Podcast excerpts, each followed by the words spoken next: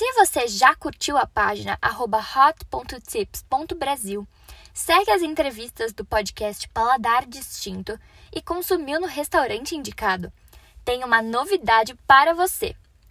Na Manga, você ganha benefícios ao registrar essa compra em nosso site. A partir desse registro, você acumula pontos e pode trocá-los por dinheiro na conta ou cupons de desconto em lojas como Americanas e iFood. Para mais informações, acesse nosso Instagram, manga.app. One, two, three.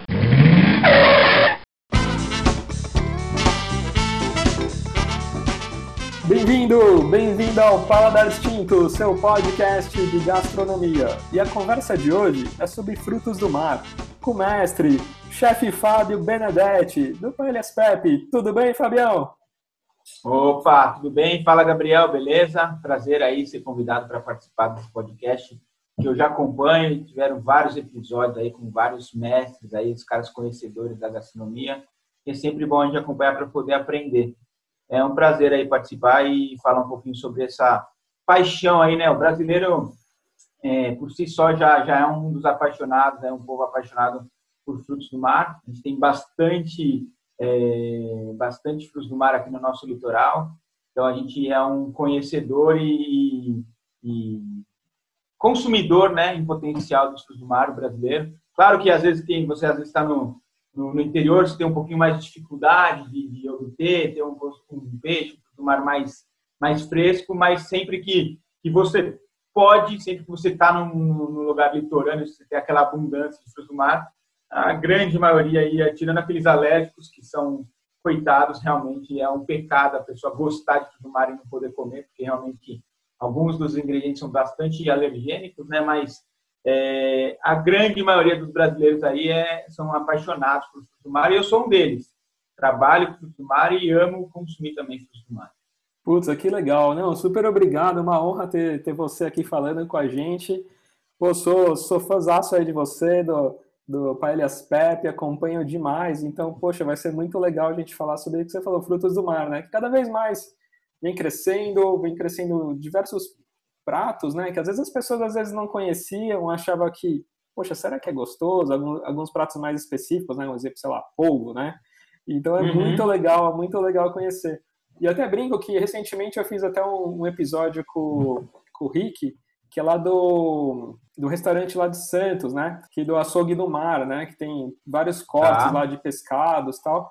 E a gente aprendeu muito, porque você fala, a gente fala de, de peixe, né? Que você falou até da costa brasileira, mas tem tanto peixe que às vezes a gente desconhece, né? E várias ah, técnicas muito. que usam, né? Até ele tá fazendo dry age de, de, de peixe, você acredita? Então, poxa, estilo, estilo carne, né? Então, assim, é muito bacana. Esse açougue é do, do chefe Dário lá, bem que tá no. Sim, Dário Costa. Dário Costa tal. Então tem lá o Paru tal, e o açougue do mar faz esses pescados. Então, poxa, acho demais a gente falar de, de frutos do mar e falar com você, que é um entendedor aí, muito aí de frutos do mar. E conta um pouquinho, Fabio, como, como, conta um pouco da sua história, um pouco da trajetória do. A história também da Paelhas Pepe, né? Que com certeza deve fazer parte do, né, da sua história na gastronomia e conta um pouquinho para os ouvintes. Ah, sim, com certeza, total, né? O Paelhas Pepe realmente é, me transformou em alguém que trabalha hoje com gastronomia, né? Se não fosse o Paelhas Pepe, eu não sei se eu, se eu teria ido para esse ramo, muito provavelmente não, porque o Paelhas Pepe ele foi fundado pelo meu tio Emílio, Emílio Benedetti, casado com a minha tia é, Pilar, e a Pilar era filha do Pepe né? Que era o nosso avô aí.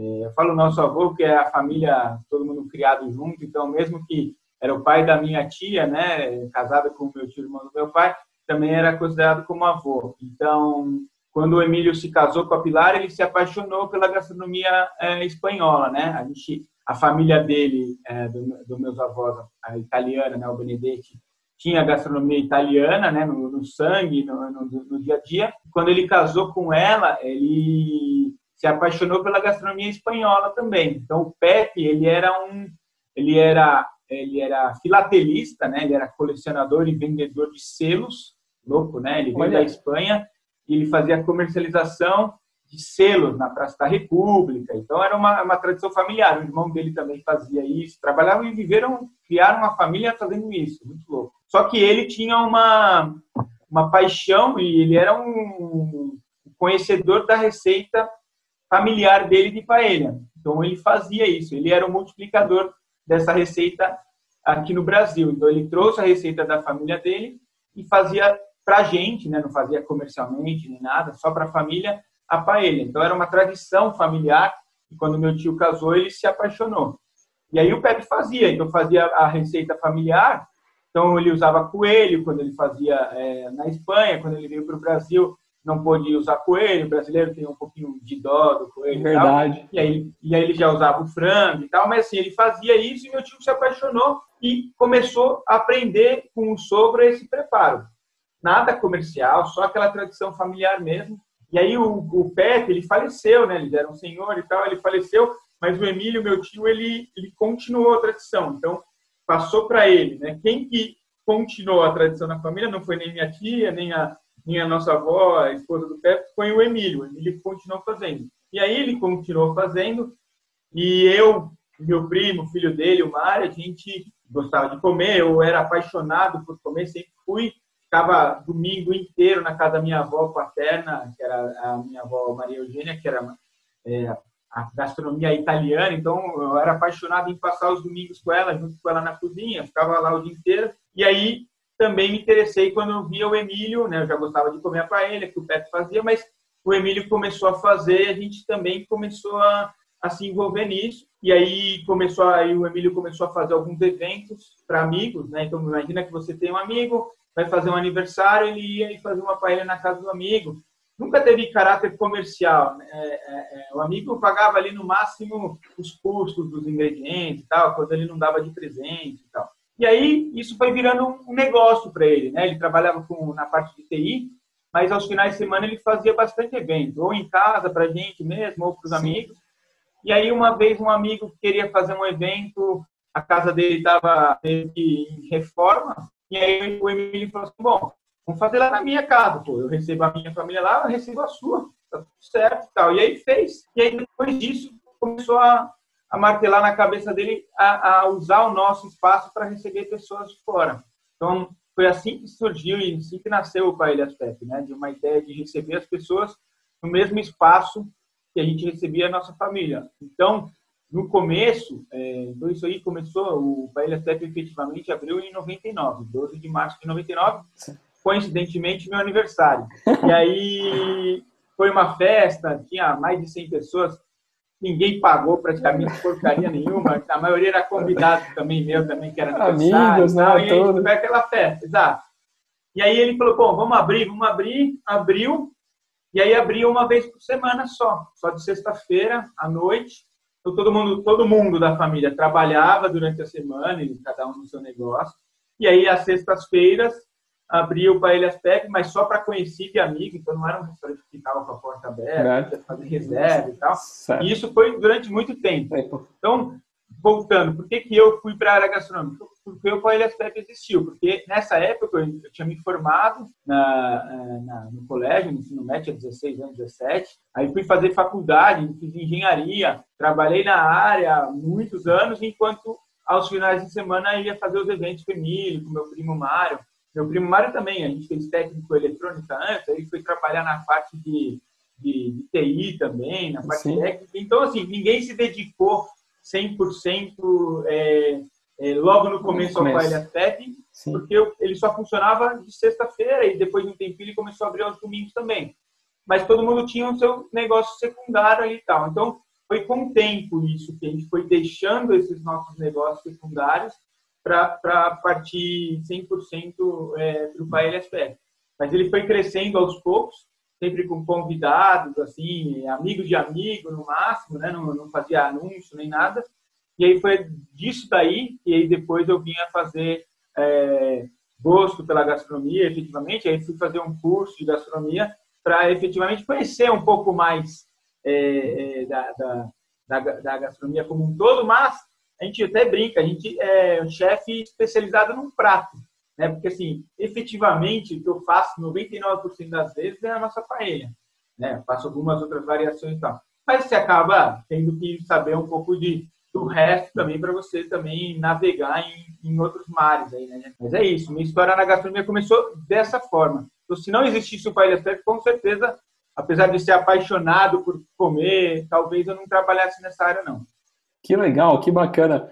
Muito louco, né? E acho que muitos restaurantes, né, Fabio, começaram assim, né? De trazer, fazer só para a família, e aos pouquinhos ia aumentando, né? E, no boca a boca, é o que você fala, a gente fala, né? O boca a boca é muito muito importante, né? Que um vai comentando com o outro, vai, poxa, vamos lá, tal, e aquilo foi, foi crescendo, né?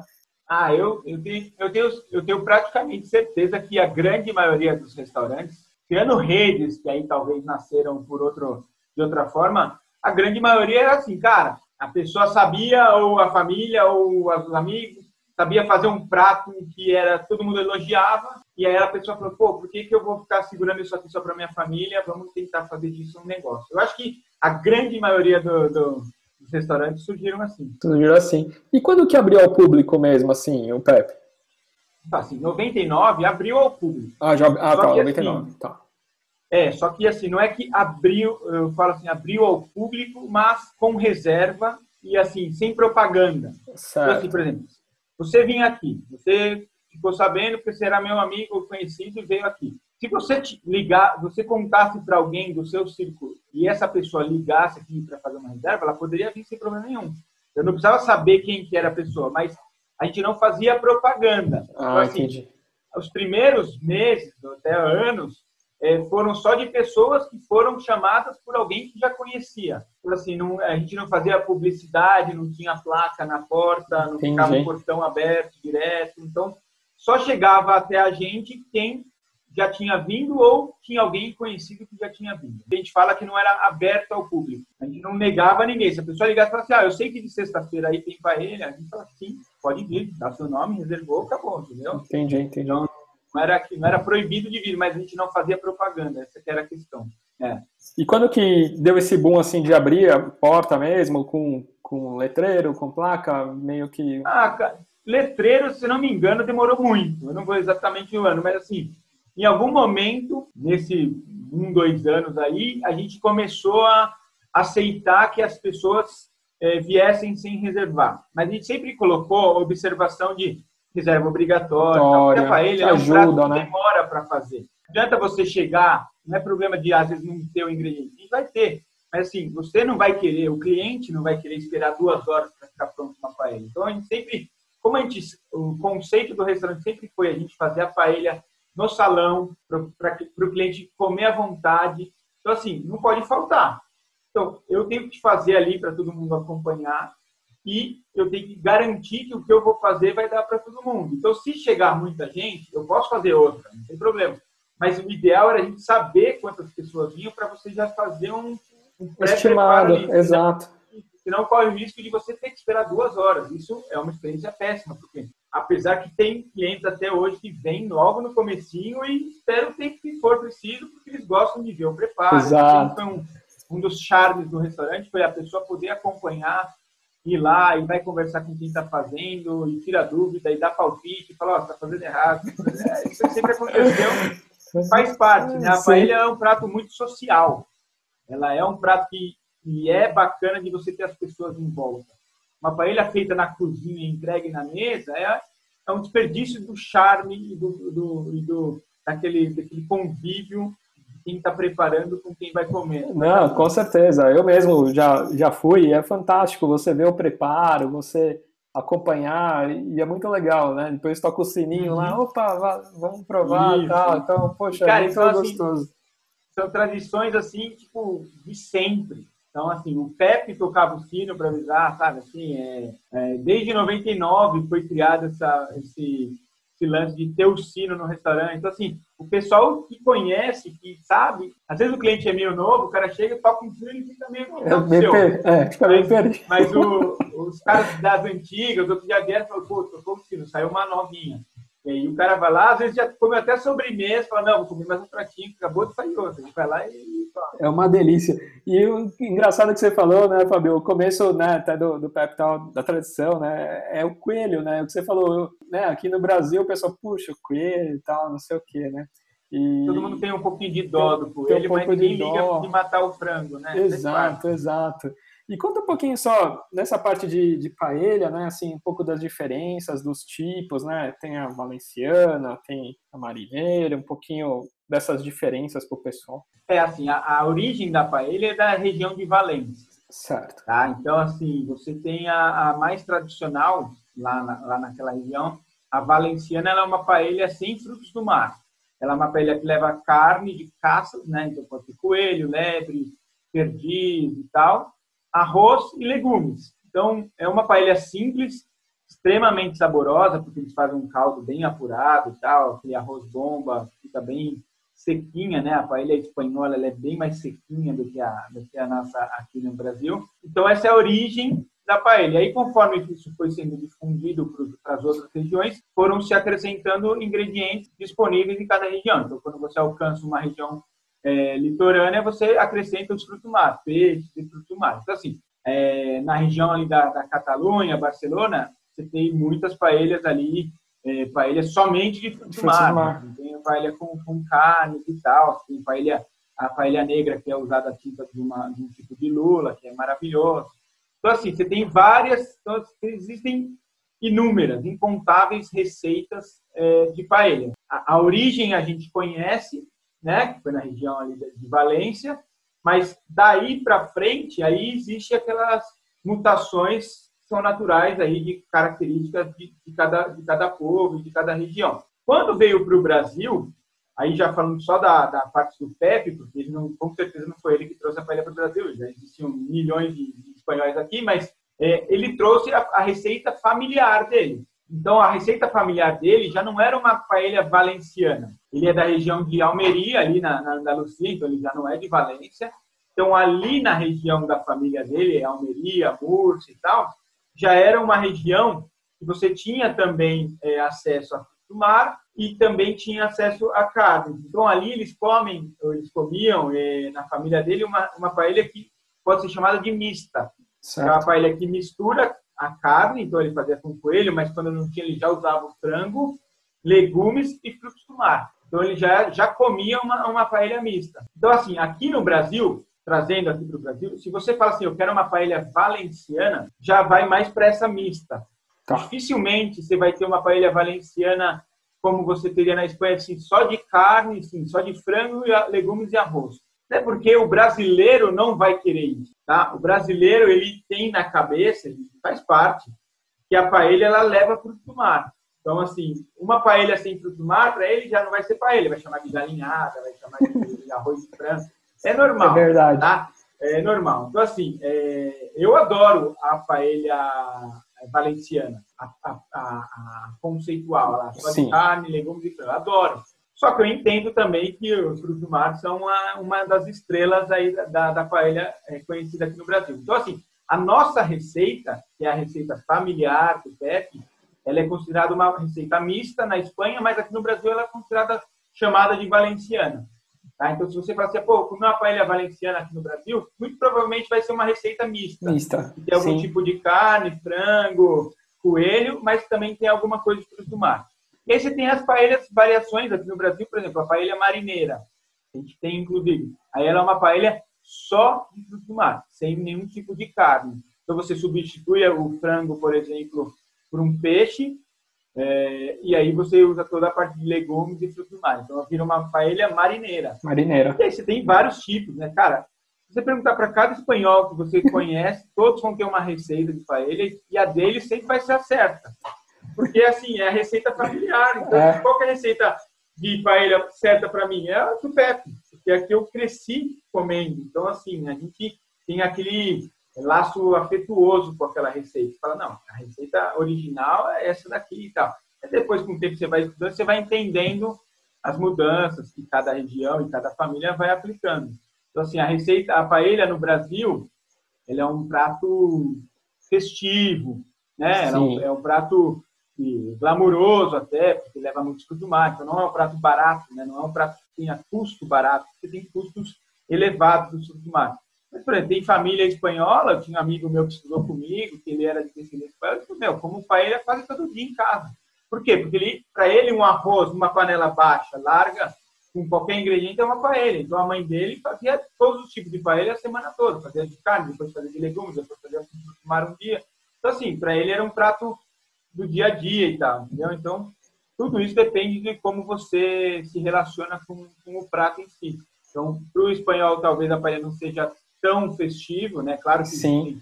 festas que você vai fazer uma paella maior e mais glamourosa, mas pode ser um, um, um, prato ali do dia a dia também, entendeu? Então, tudo depende de como você teve o contato e se relaciona com aquele ingrediente. Né?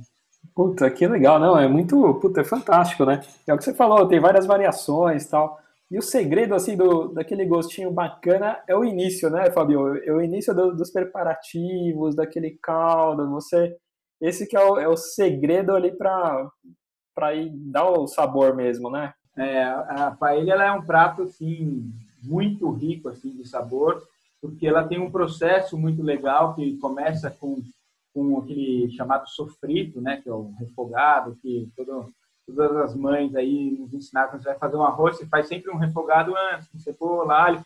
E a paella ela tem isso daí, né, não só com cebola, alho, tem vários ingredientes que você pode acrescentar nesse sofrito, mas quanto mais você caprichar nesse início, o início você né? vai deixar mais saborosa a paella. Então, assim, a paella ela é um prato que você não pode ter pressa para fazer, porque você vai pular etapas. E aí você vai pular etapas, você vai tirar um pouquinho do dessa desse vai diminuir esse agregar sabores que a gente fala, né? Então, por exemplo, Sim. você deixa aquela cebolinha pegar, você dá aquela raspadinha naquele queimadinho, você joga um pimentão, faz a mesma coisa e tal. Aí depois você joga um tomate tomate tem aquele líquido, aquele que é um pouquinho mais ácido, que ajuda você a soltar todo aquele queimadinho ali. Isso Nossa. tudo é sabor. Então, se você pular essas etapas, você acaba você acaba tirando o potencial de sabor que você poderia ter naquela paella, entendeu? Entendi. Então, realmente, esse comecinho aí faz toda a A diferença. diferença. E aí você fazer um caldo bem feito, bem apurado, que é o que vai pegar no arroz, né? O arroz vai chu- chupar, roubar o valor daquele caldo. Então, você caprichando no caldo e tal, aí você tem um, a receita de sucesso da paella passa por isso daí, entendeu? Incrível, incrível. Poxa, e é, e é fantástico, né? Até via né, as comemorações, às vezes que vocês fazem, os eventos, até aquele evento super gigante lá, daquele tacho gigantesco que vocês Nossa. fizeram. Foi muito Aquilo foi uma legal, né? Caramba, muito. A gente fez uma paella de 3 metros de diâmetro e serviu 2.500 porções para comemorar os 20 anos do restaurante. Né? Em Nossa. 2019 agora, em Sim. março. E aí a gente fez, mandou fazer, né? Com, O com o. Tamar, nosso um grande amigo nosso aqui que é serralheiro, ele fez para gente. É, tivemos que trazer num, num guincho aqui para o restaurante. Puta. É, e fizemos a preparação, cara. Tava morrendo de medo. É, até eu e o Mário, assim, quebrando a cabeça para fazer a receita, porque uma coisa é fazer uma paella para 100 pessoas, uma coisa é você fazer para 2.500 pessoas, né? E aí a gente fez Caramba. aquelas regras regra de três, fala, cara, se para 100 pessoas é isso, para 2.000 é isso, e pau, vamos para cima. E falamos assim, ó, tem que sair a paella, se vai ficar boa ou não, aí é- são outros 500, porque, meu, não dá muito para ter. E, cara, modéstia à parte, ficou deliciosa, deliciosa. E foi uma festa muito legal. Cara, a gente vai arrecadar mais de duas toneladas de alimentos aí para a instituição aqui próxima a gente, na favela de Heliópolis. E foi muito, muito legal, foi muito recom- é, foi uma recompensa assim, pelos anos aí de trabalho. A gente trouxe clientes e amigos aí que desde o começo apoiaram a gente. Fizemos uma festa interna e Sim. chamamos o pessoal para vir retirar gratuitamente né, as porções aí. Então, vieram muita gente em troca de um alimento aí, de um quilo de alimento. Então, a gente fez uma, uma ação beneficente, né? Sim. Então, tivemos é, a oportunidade de ajudar as pessoas e também de comemorar com os nossos clientes e amigos aí, todo mundo que pôde vir é, esses 20 anos. Foi muito legal. A gente pretende, pretendia fazer anualmente né, esse, esse evento, mas aí no, no 2020 e 2021 não foi possível pela pandemia. Se Deus quiser, 2022 aí a gente volta a ter esse evento aí que foi muito que legal. legal, que bacana, que bacana. E falando um pouco em outros pratos, né, Fabio, de frutos do mar, assim, sei que também se adora moqueca em outros pratos, né? Conta um pouquinho, Uhum. tem alguma dica também para moqueca, algum tipo de peixe que você acha que é interessante usar na moqueca, alguns temperos, assim? Ah, cara, eu sou realmente, você descreveu bem, sou apaixonado por frutos do mar, né? Eu tenho muito é, convívio, convívio, não sei se chama convívio, mas tenho muito contato diariamente, semanalmente com frutos do mar. Então, assim, meus amigos até brincam. Dificilmente, se eu vou sair para jantar numa segunda-feira à noite, normalmente é o domingo, né, do cozinheiro, quem trabalha no restaurante, uma segunda-feira, então você consegue. Dificilmente eu vou pedir ou vou querer comer frutos do mar. Porque você já está ali naquela sequência ali, a semana toda e tal, então vou para carne, vou para um churrasquinho, Sim. vou para uma massa e tal. Mas, realmente, eu sou apaixonado por mar, consumidor, e adoro fazer receitas em casa. Moqueca, por exemplo, é uma das minhas preferidas. Eu adoro, eu adoro, eu sou meio. Eu, eu não tenho, dificilmente vai ter alguma coisa que eu não goste, né? Eu não sou daquele cara, puta, falar isso aí eu não como de jeito nenhum e tal. Eu adoro moqueca, adoro coentro, por exemplo, sou apaixonado por coentro. Adoro a mistura, então eu gosto mais da versão baiana, eu gosto de com óleo de dendê, gosto com, com leite de coco e tal. E assim, cara, peixe você pode usar o que você tiver, mas assim, existem algumas regras, entre aspas, assim, o ideal é que você não tenha um peixe que desmanche muito. Sim. Você vai ficar ali naquela alta temperatura, naquele caldo, se você tiver um, um, um, peixe que desmanche muito, você vai comer ele esfarelado ali, né? Você vai comer e tal, desfiado. Então, assim, normalmente você usa peixe de couro, um pouquinho mais firme, de água salgada. Então, assim, cação é um dos mais usados, né? O que mais vê, assim, mas pode ser robalo, dourado, namorado, garopa. Então, esses peixes aí que são mais consistentes, eles vão muito bem na moqueca. Sim. Eu tenho um grande amigo, Matheus, que é baiano, e o pai dele mora lá em de vez em quando ele vem para o Brasil, e ele, essa semana, me falou que o pai dele está trazendo para a gente a raia. Nossa, falou que moqueca de arraia é maravilhoso, eu nunca comi. Caramba! Então, eu tô, tô ansioso. Aí, em breve, na, em breve, nas minhas redes sociais, vou mostrar uma moqueca de arraia, porque ele vai trazer, vai fazer. E tem tudo a ver, né? Um, Sim. Um peixe, né? Um peixe e, e, e, é uma carne mais firme também, nunca comi, mas Nossa. que é delicioso. Então, estou curioso para comer essa moqueca. Não, com certeza. É, a gente fala, tem muito peixe que a gente às vezes vai descobrindo, né? E são, são fantásticos, né? Peixes, putz, é para grelhar, né?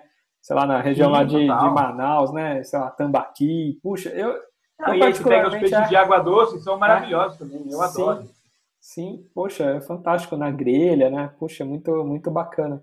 Ovo também é uma coisa que está crescendo muito, né? A gente falou no, no início do episódio.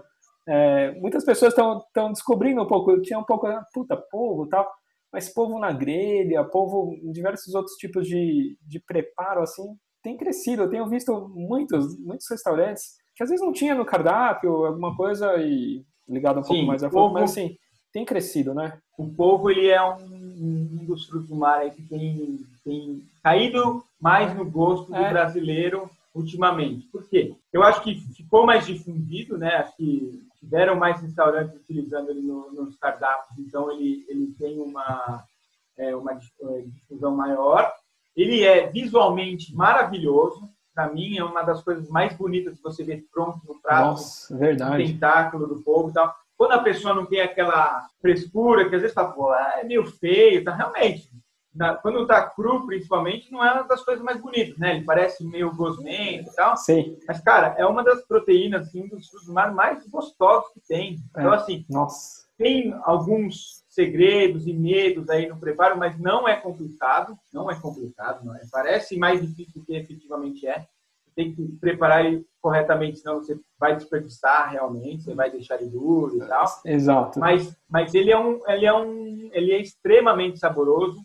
Eu acho que assim a grande vantagem dos frutos do mar, para mim, frutos do mar eu acho que faz tanto sucesso, porque assim o gosto tá na proteína, tá nele, ele tem um sabor já direto nele, entendeu? E cada um tem um sabor diferente. Isso que eu acho legal. Então, por exemplo, vai comer um camarão, tem um sabor característico. Vai comer uma, uma lagosta, outro tipo sabor. de textura, outro tipo de sabor. O polvo, outro tipo de textura, outro sabor. Tem vários peixes, cada peixe tem um sabor, cada peixe tem uma textura. Isso é muito louco. E você fala assim, beleza, você tem carne de boi, carne de vaca. Tem várias raças de vaca, ok. Mas dificilmente você vai pegar um cara que vai comer uma, uma picanha de, de Nelore e uma de Black Angus. Claro, você vai saber, existem diferenças, tem mais gordura em uma, menos gordura em outra, tamanho e tal. Mas dificilmente você vai cortar ali um pedacinho e falar, cara, o gosto é completamente diferente. Não é completamente diferente. Tem variações ali, tem nuances, tem um pouco mais de gordura aqui e tal. Mas assim, não é um negócio assim que muda absurdamente, absurdamente. De, de, raças e. Claro, você tem raças aí que você bate o olho e fala, pô, isso aqui é japonês e tal, porque tem gordura pra caramba. Mas assim, o fruto do mar, para mim, o grande encanto dele é isso. Cada, cada um deles tem um gosto muito característico e dificilmente você precisa temperar muito o fruto do mar. O gosto está nele. Está é, nele, né? né? Ele tem um sabor ali característico. Então, a maioria dos frutos do mar você tempera ali. Um pouquinho de sal, um pouquinho de erva, aromatizar e tal, mas o, o gosto é, é, nele mesmo. Isso que me encanta muito no fruto do mar. Então, o polvo, voltando a falar dele, ele tem um gosto muito característico. Ele tem uma textura deliciosa depois de pronto, né, se bem feito. E ele é lindo, né, visualmente. Então, assim, nessa época de redes sociais, Instagram, ele é muito instagramável, ele é muito bonito de você fazer uma foto e tal. Então, eu acho que o povo, além de ser delicioso, ele é um dos motivos dele estar tá, tá crescendo muito também, é isso daí. Claro que não é barato, né? Infelizmente, o polvo também é um dos ingredientes muito caros. Tem polvos aí importados, que são os maiores, né? chega aqui no Brasil como polvo espanhol, por exemplo. Caríssimo, é caro, realmente. Você vai comprar um restaurante aí, um, um prato com um tentáculo de polvo, é mais de 100 reais, né? Normalmente é mais de 100 reais o prato e tal. Então é caro, mas é é uma das proteínas, é um dos frutos mais deliciosos. Eu concordo com você. Está crescendo muito e, e, merece, porque é muito bom. Que legal. Ah, grelhado, putz, é sensacional, né? Você, tem, tem vários preparos, mas puta, eu, eu particularmente. Puta, é isso, grelhado é isso. É. Você está dando um saborzinho ali de, daquele queimadinho, uma fumacinha, um churrasquinho, mas o sabor é nele, né? É nele, então, é nele, com certeza. Você, dá aquela, você, você cozinha ele antes, né? Sim. Então, assim, eu tenho um jeito de cozinhar, existem diversas pessoas que fazem diversas, mas eu gosto de cozinhar com água mesmo. Tem gente que coloca na panela de pressão só um pouquinho de água ou sem água. Eu gosto de cozinhar com água, com bastante aromatizantes, então cebola, tempero e tal, para pegar esse sabor. Mas, por exemplo, outro dia eu estava fazendo um evento, é, o povo na Grécia, né? Um restaurante grego aqui no Brasil, tem bastante povo. O povo na Grécia é muito comum eles comem muito, faz muito, muito, muito parte da, da gastronomia deles. E, eu, e tinha um, um, dos convidados, o pai da, da, da que estava fazendo evento, era grego. Ele até era grego e tal, falava português, mas ele era grego efetivamente. E ele me contou que ele, como que ele fazia, e todo mundo lá testando, o melhor povo que eu já comi na minha vida foi o grego que fez e tal. E ele realmente me contou, falou, cara, sabe como que eu cozinho o povo? Eu falei, como? Falou assim, coloco numa panela de pressão, sem nada, duas pedrinhas, duas, dois dois, duas bolinhas de pimenta do reino e nem lembro mais, uma folha de louro, fecho oito minutos. Mas só isso, só isso. E solta água pra caramba, porque o povo tem muita água. Sim, sim. E você usa aquela água depois do cozimento do povo para fazer um arroz Nossa, e tal. tal. Cara, é, é louco, o negócio é, é bom mesmo. Que legal. E eu vi também, Fabio, que recentemente aí você fez um, um sanduíche, cara, um sanduíche de, de lagosta, cara. Conta pra gente aí o, Lobster Roll aí, que, putz, cara, achei putz, fantástico, verdade. meu. É, foi até essa semana, semana passada, não sei exatamente quando que, que, vai passar né, o que a gente está conversando, mas é, eu, eu gosto, basicamente, então é isso, né? Vamos partir do princípio. Eu gosto de comer, ponto.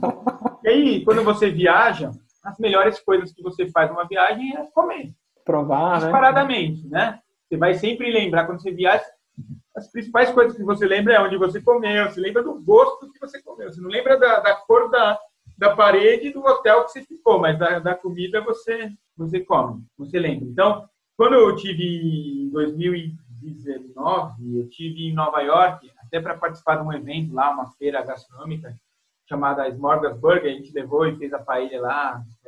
Aquela que você foi com o Donato, com o Donato do, do estante? Isso, o Donato do estante foi fazer hambúrguer, né?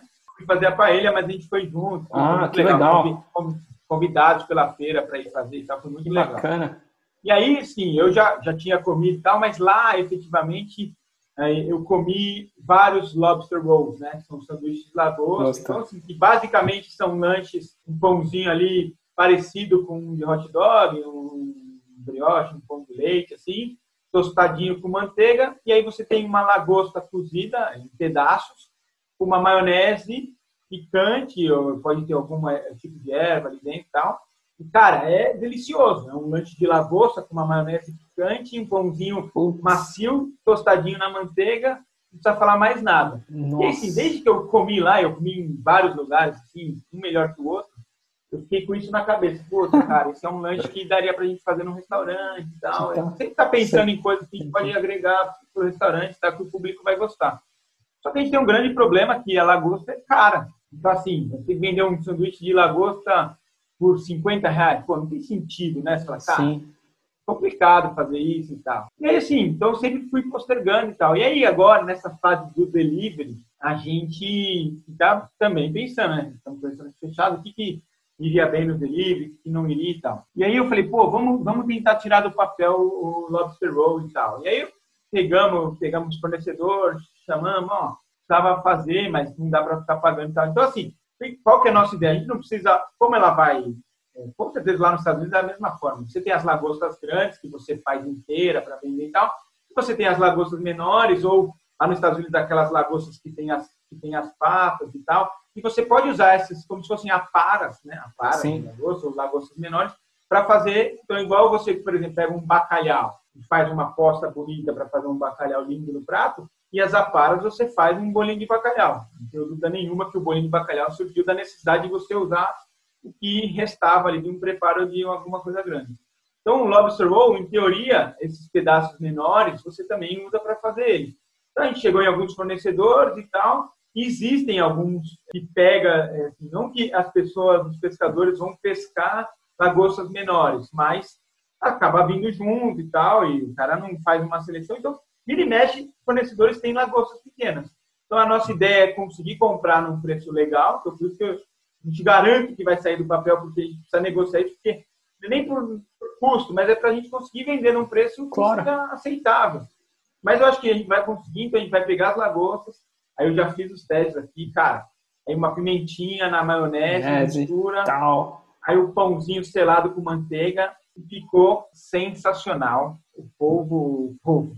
O lobster roll que a gente fez aqui, olha, dá pra comer uns dois aí, tranquilo, antes de, antes de, antes de ir pro prato principal. E viaja bem no delivery, né? Viaja bem, porque é um, é um lanche frio. Não é um lanche que precisa estar tá quente e tal. O pãozinho estando selado ali, ele vai, vai e segurar um tempinho, mas se Deus quiser vai sair do papel e ficou bem bom, ficou muito bom mesmo. Puta, que demais, vai ser fantástico, Puta, é muito gostoso. Não, deu água na boca quando puta, eu vi lá, falei, caramba, que, que demais, né? Puta, ela gosta também, puta, grelhada, assim, tem igual. tem oportunidade assim, puxa, é muito gostoso. Uhum. Não, logo mais eu divulgo, eu, logo mais eu divulgo aí quando tiver no cardápio e você faz um pedido para experimentar e me fala. Puta, que legal.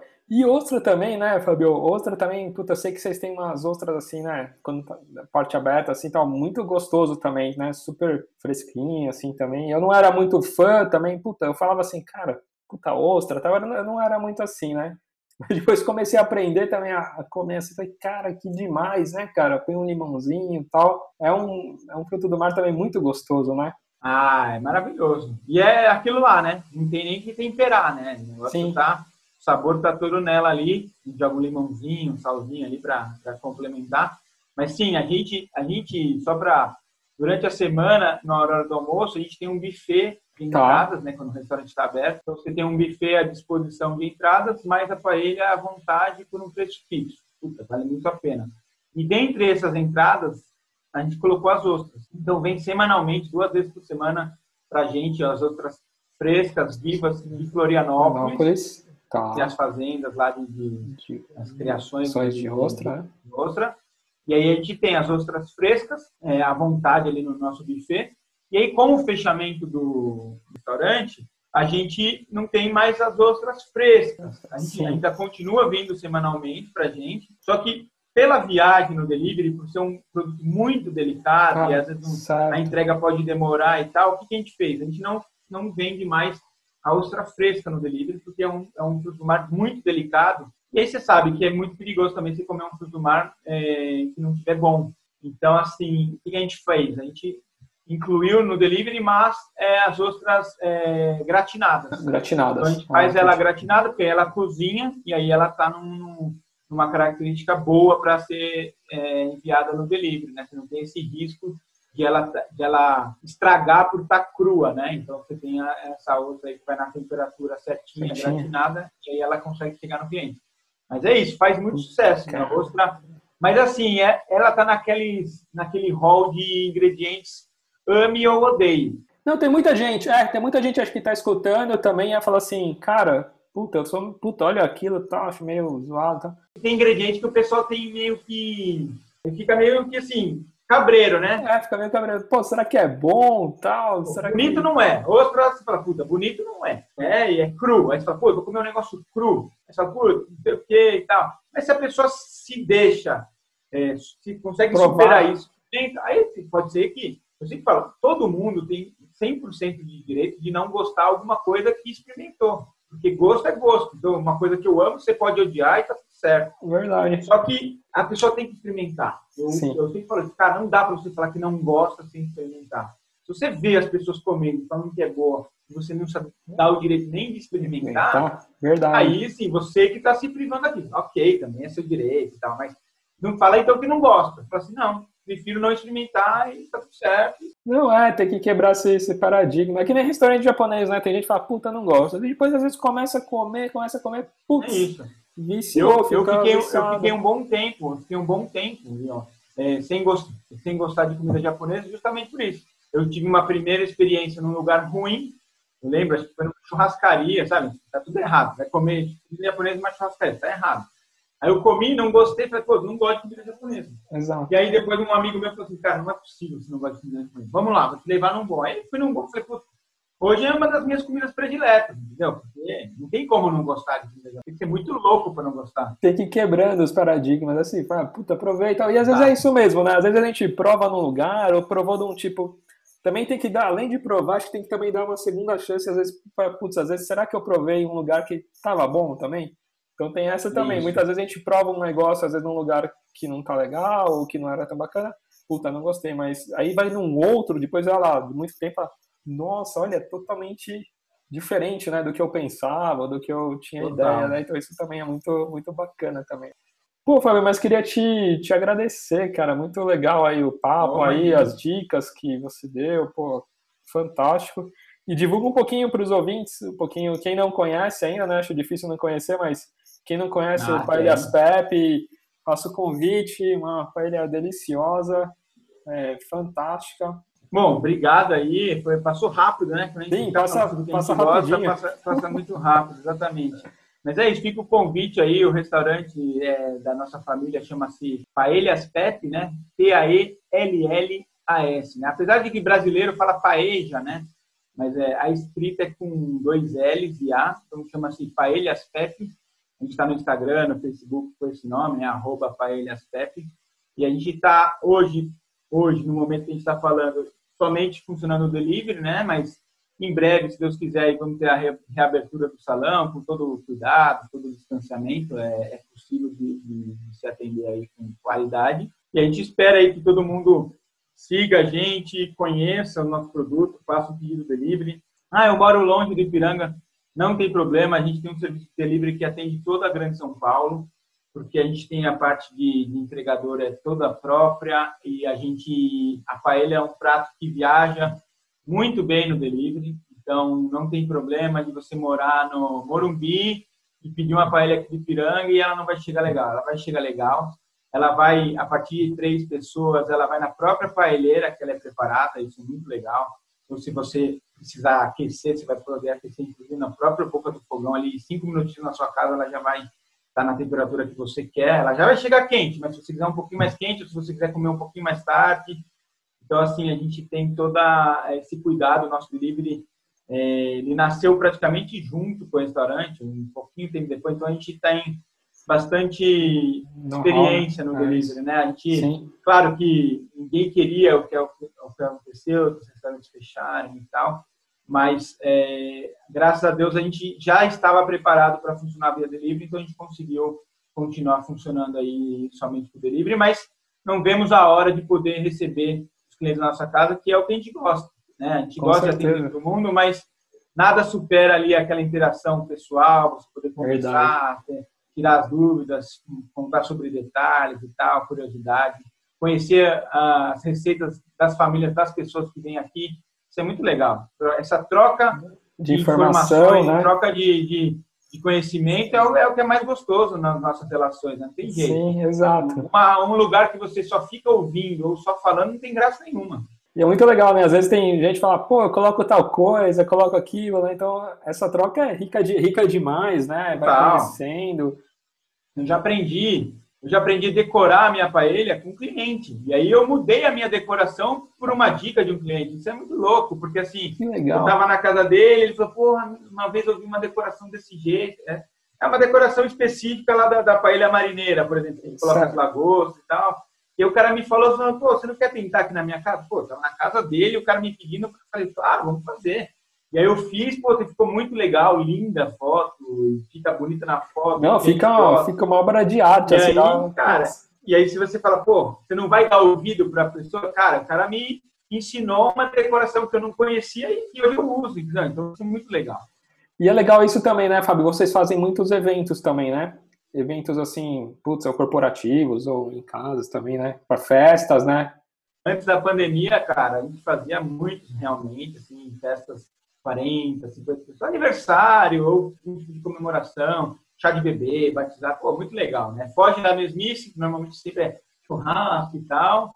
É, uma, é um evento muito gostoso, que todos os convidados ficam ali em volta, é um prato festivo. Sim. Então, glamuroso até, porque não, por causa dos frutos do mar e tal. Então, assim, é um prato muito legal para os eventos.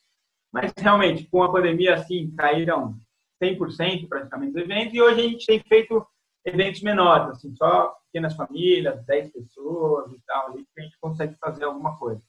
Mas vai voltar. Vai, vai sim, se, se Deus quiser vai dar tudo certo. E, poxa, recomendo aí ao, aos ouvintes conhecerem, ou quem quiser mesmo, né? fazer uma festa, sair um pouco do, do churrasco, do, do tradicional, conhecer, porque, poxa, é muito, muito gostoso essa interação, enquanto vai fazendo, vai, vai aquecendo lá, vai né, os petiscos tal, poxa, é muito, muito gostoso, mas muito legal. Mas obrigado, viu, Fabio? Imagina. Obrigado, obrigado foi um prazer.